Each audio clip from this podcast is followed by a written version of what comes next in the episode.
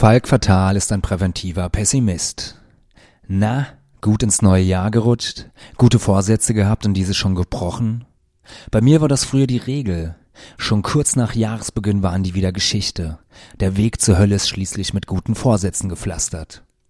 Ich hatte für dieses Jahr deshalb nur einen Vorsatz, kein Optimismus mehr. Das Glas ist fast leer, nicht halb voll. Keine Kalendersprüche mehr, die mir einreden wollen, ich könne alles schaffen, wenn ich nur fest genug daran glaube, sogar, dass ich barfuß über glühende Kohlen laufen kann. Chaka. Vielleicht würde ich das sogar schaffen, ohne Brandblasen zu bekommen. Doch was würde ich mir damit beweisen? Dass ich etwas saudummes machen kann? Das kann ich auch ohne glühende Kohlen. Liebeskummer und Alkohol reichen vollkommen. Für was soll es also gut sein? Was hat der Manager davon, wenn er über glühende Kohlen gelaufen ist?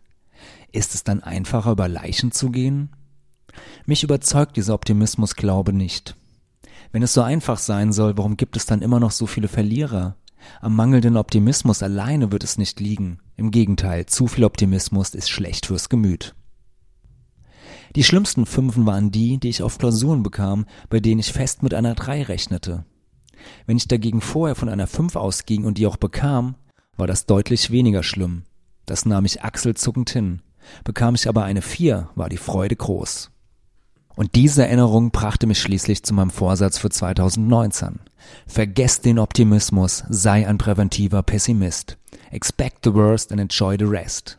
Das Wetter morgen, das wird richtig schlecht. Es wird hageln, stürmen und bitterkalt. Und wenn es wirklich so wird, ist okay. Ich habe nichts anderes erwartet. Aber wenn es nur nieselt und die Temperaturen im Plusbereich sind, geil, Endorphinrausch. Oder der Straßenverkehr. Nichts ist gefährlicher. Täglich sterben in Deutschland neun Menschen und mehr als tausend werden verletzt. Es ist statistisch gesehen nur eine Frage der Zeit, bis es einen erwischt. Früher glaubte ich trotzdem, mir passiert schon nichts und war dann sauer, wenn mir ein Autofahrer die Vorfahrt nahm sehr zum Leidwesen meiner Freundin und der Kollegen, die dann meine schlechte Laune ertragen mussten. Jetzt gehe ich davon aus, dass ich dabei draufgehe, wenn ich das Haus verlasse. Und ich bin glücklich, wenn ich mein Ziel nur mit ein paar Schrammen erreiche.